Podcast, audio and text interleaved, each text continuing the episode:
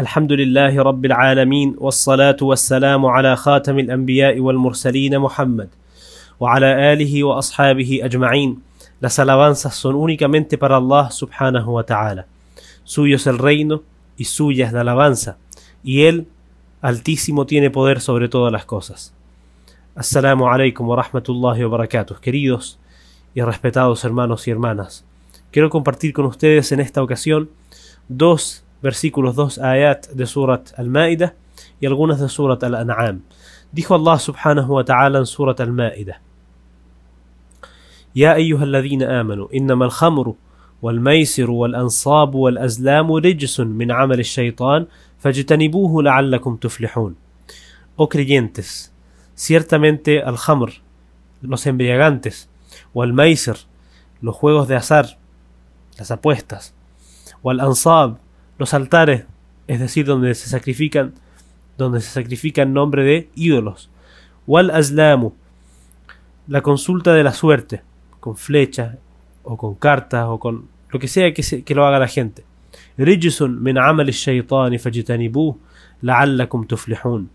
Es una obra abominable o son obras abominables de las obras del demonio. Fajtanibuh, aléjense de ello. La'allakum tuflihun, que así es que van a tener éxito. Es decir, Allah subhanahu wa ta'ala prohibió consultar la suerte, así como también prohibió el mensajero de Allah sallallahu alayhi wa sallam consultar a un, a un adivino y dijo, quien consulte a un adivino y le crea, ha desmentido todo lo que le fue revelado a Muhammad alayhi salatu. Es un pecado muy grande. Prohibió Allah subhanahu wa ta'ala los altares donde se sacrifica en nombre de, de otro que no sea Allah. Y de hecho, mencionamos que entre los animales que Allah prohibió comer son aquellos que son sacrificados en altares, como mencionamos ayer. Y prohibió Allah subhanahu wa ta'ala tajantemente el consumo de los embriagantes en general. Dijo, utilizó la palabra al-hamr, que se podría traducir como el vino. El hamr de partida viene de, de hamara, que es todo lo que eh, todo lo que inhabilita la mente, por así decirlo. Y el mensajero Allah sallallahu wa dijo, todo embriagante es hamr, todo cualquier cosa que embriague es considerado hamr wa kullu muskirin haram y todo embriagante es haram. Cualquier cosa que embriague sea vino o no sea llamada vino, cualquier cosa que embriague la mente es haram. Y Allah también subhanahu wa ta'ala prohibió tajantemente en esta área las apuestas, los juegos de azar, donde la gente no solamente pierde su dinero, no solamente pierde su tiempo, sino que pierde toda su vida. Y de hecho la gran mayoría de la gente que en algún momento llega a ser adicto a estas cosas, a los embriagantes y a los juegos de azar, muy difícil salen de ello. De todas formas, si alguien consigue salir, es por la gracia de Allah y Allah le debe su, su, su agradecimiento. Luego Allah subhanahu wa ta'ala mencionó إنما يريد الشيطان أن يوقع بينكم العداوة والبغضاء في الخمر والميسر ويصدكم عن ذكر الله وعن الصلاة فهل أنتم منتهون Shaitán ciertamente quiere sembrar la enemistad entre ustedes, con el hamr, con, con los embriagantes, y con el maízer, con las apuestas. Y también los quiere apartar del recuerdo de Allah y del salah, de la oración. Fahal antum muntahun. ¿Es que acaso van a, van a abstenerse? Y quiero mencionar que cuando Allah subhanahu wa ta'ala envió al mensajero de Allah sallallahu alayhi wa la gente tomaba, bebía embriagantes. Cuando Allah subhanahu wa ta'ala envió al mensajero de Allah, a su mensajero, con, con el mensaje, con el Islam. Allah no prohibió de manera inmediata los embriagantes. De hecho, en Surat al-Baqarah, dice Allah subhanahu wa ta'ala, Te preguntan por el hamr, los embriagantes, y el maisir, las apuestas o los juegos de azar. kabir. Di, en ellas hay un pecado grandioso y un pecado tremendo. Y también tienen algunos beneficios para la gente. Claro, hay gente que gana dinero con las apuestas. Hay algunos beneficios en, los embriagantes. De hecho, hay algunos estudios que creo que puede prevenir eh, ataques al corazón. No, lo tengo en mente ahora, pero he visto estudios. Y puede haber beneficio.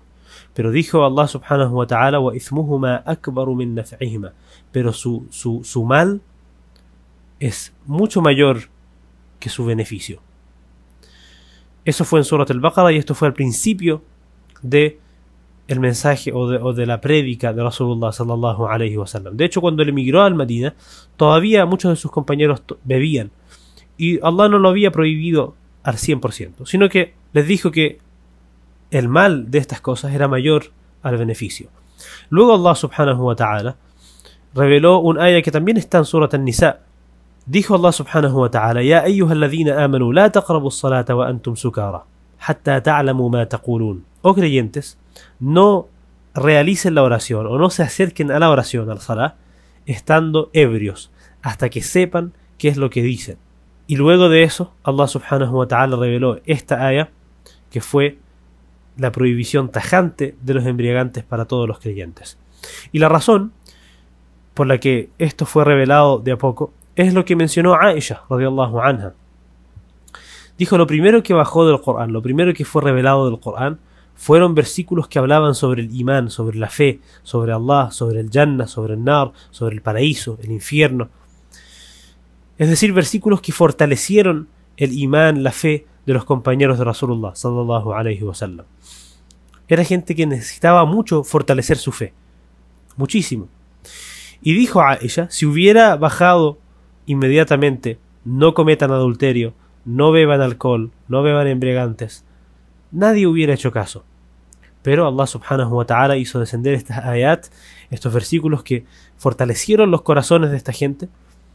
Y cuando Allah subhanahu wa ta'ala mencionó, hizo descender esta ayat donde prohibió tajantemente los embriagantes, ríos de vino y bebidas alcohólicas corrieron por el Medina. Porque los sahaba de Allahu apenas escucharon esta orden, corrieron y rompieron todos los recipientes que tenían en los que habían guardado vinos o tipos de cerveza o cualquier bebida embriagante. De hecho, uno de esos hadith lo mencionó Anas, mencionó estaba con algunos de mis tíos y estábamos tomando. Él no, porque él era, pequeño, pero dice ellos estaban tomando. Hasta que llegó el mensajero del mensajero Allah. Llegó una persona a darnos el mensaje y dijo, ¿escucharon lo que pasó? Dijimos, no. Dijo, los embriagantes fueron prohibidos totalmente. Mi tío me dijo, párate y rompe la tinaja. Me paré y la rompí. Así de rápido fue la obediencia a la orden de Allah subhanahu wa ta'ala y a su mensajero. Y, y, así es que tiene que ser cada creyente. Y esto me hace decir lo siguiente. Es muy importante que el muslim, porque muchas veces decimos, no estoy obedeciendo a Allah al 100%, estoy fallando. Es muy importante que, tal como los sahabas fortalecieron su imán y su fe con, con lo que hizo descender Allah subhanahu wa ta'ala del Corán, y luego les fue fácil acatar su orden, de la misma forma nosotros tenemos que recitar el Corán. Tenemos que escuchar la palabra de Allah subhanahu wa ta'ala, reflexionarla, para que cuando cada vez que escuchemos una orden, sea fácil acatarla sin ningún pero y sin ninguna sin ningún titubeo.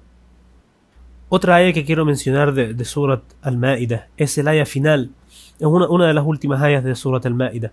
Y, mencionamos en, anteriormente que Allah subhanahu wa ta'ala en esta misma sura, cuando mencionó el hecho de que Isa alayhi salatu wassalam no era Dios, ¿cierto? Lo, lo asoció con el hecho de que él y su madre comían, se alimentaban, ingerían alimentos y que por esto son necesitados de Allah subhanahu wa ta'ala. En esta misma sura, Allah subhanahu wa ta'ala mencionó dos versículos que son extremadamente fuertes y, y, y, claros en cuanto a Isa alayhi salatu wassalam. Dice Allah, وإذ قال الله يا عيسى ابن مريم أأنت قلت للناس اتخذوني وأمي إلهين من دون الله قال سبحانك ما يكون لي أن أقول ما ليس لي بحق إن كنت قلته فقد علمته. تعلم ما في نفسي ولا أعلم ما في نفسك. إنك أنت علام الغيوب. ما قلت لهم إلا ما أمرتني به. أن اعبدوا الله ربي وربكم. وكنت عليهم شهيدا ما دمت فيهم. فلما توفيتني كنت أنت الرقيب عليهم. وأنت على كل شيء شهيد. Y dirá Allah el día del juicio, Oh Isa, hijo de María, tú le dijiste a la gente, tómenme a mí y a mi madre como dioses, aparte de Allah. Dirá, Subhanak, gloria a ti, no era propio de mí decir algo que no tengo derecho a decir. Si yo lo hubiera dicho, tú lo saberías. Tú sabes lo que hay en mí y yo no sé lo que hay en ti. Ciertamente tú eres el que conoce todo lo oculto. No les dije, Señor mío, no les dije, sino lo que me ordenaste decir. Ani'abudullah rabbi wa rabbakum. Adoren a Allah, mi Señor y el de ustedes. Y yo, Señor mío, fui testigo sobre ellos mientras estuve con ellos. Cuando tú me elevaste, fuiste tú que los vigiló, y tú eres testigo de todo.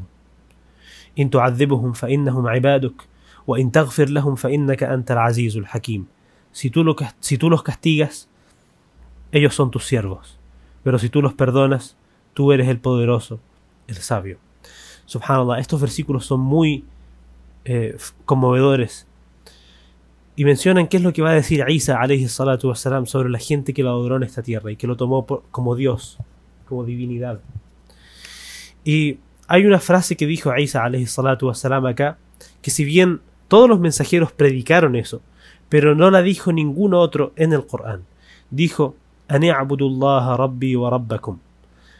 Ani'abudullah rabbi wa rabbakum. Adoren a Allah, mi Señor y el de ustedes. Allah mencionó a 26 profetas en el Corán. Sin embargo, ninguno dijo en el Corán, adoren, adoren a Allah, mi Señor y el de ustedes. Esa frase solo la dijo Isa alayhi salatu wassalam en el Sagrado Corán. Y por último, queridos y respetados hermanos, hermanos y hermanas, quiero mencionar esta ayah de Surat al-An'am, donde se manifiesta el poder absoluto de Allah subhanahu wa ta'ala y su sabiduría. Porque muchas veces, y, creo que mencionamos algo parecido en alguna, en alguna ocasión anterior. Pero muchas veces nos preguntamos por qué pasa esto, por qué pasa lo otro. Y nos olvidamos de que Allah subhanahu wa ta'ala hace las cosas con inmensa sabiduría. Allah subhanahu wa ta'ala tiene conocimiento de absolutamente todo lo que es bueno para la gente, lo que es malo para la gente, qué es lo que merece cada uno, por qué a cada persona le pasa lo que le pasa. Es una prueba, es purificación para sus pecados, es un castigo por lo que hizo. Allah subhanahu wa ta'ala tiene absoluto conocimiento de todo. Dijo Allah subhanahu wa ta'ala wa indahu mafatihul ghaib la ya'lamuha illa. Allah subhanahu wa ta'ala tiene las llaves del oculto o del conocimiento del oculto.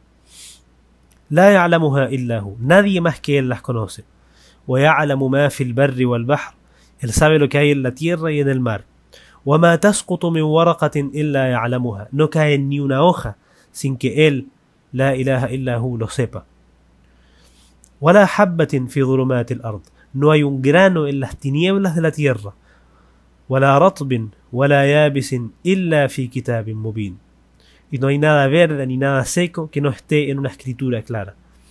Todo, mis queridos y respetados hermanos y hermanas, está bajo el conocimiento de Allah subhanahu wa ta'ala. No hay nada, ni un átomo que se escape a su conocimiento, la ilaha illahu. Por lo tanto, siempre tenemos que tener eso presente, mis queridos y respetados hermanos y hermanas, que todo pasa por su gran sabiduría. No hay nada, nada que pase en este mundo, ya sea que aparentemente sea la obra de un ser humano, o sea una obra, entre comillas, natural, que sea una calamidad o algo bueno que pase, no hay nada que no sea por la sabiduría de Allah subhanahu wa ta'ala. Por lo tanto, el muslim tiene que actuar con, prudencia y como Allah subhanahu wa ta'ala se lo ordenó. Si es una calamidad, tener paciencia y decir inna lillahi wa inna ilayhi raji'un.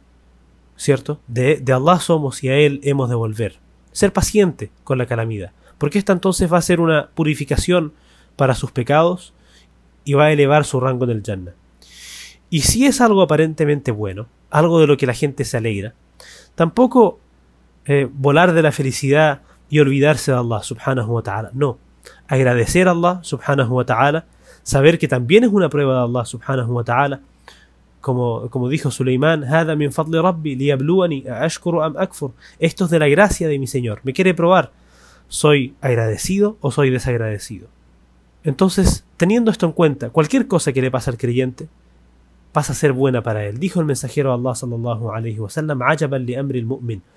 Es, es, impresionante la situación del creyente. Inna amrahu kullahu lahu khair. Cualquier situación que le pasa es buena para él. Y esto no acontece sino con el creyente.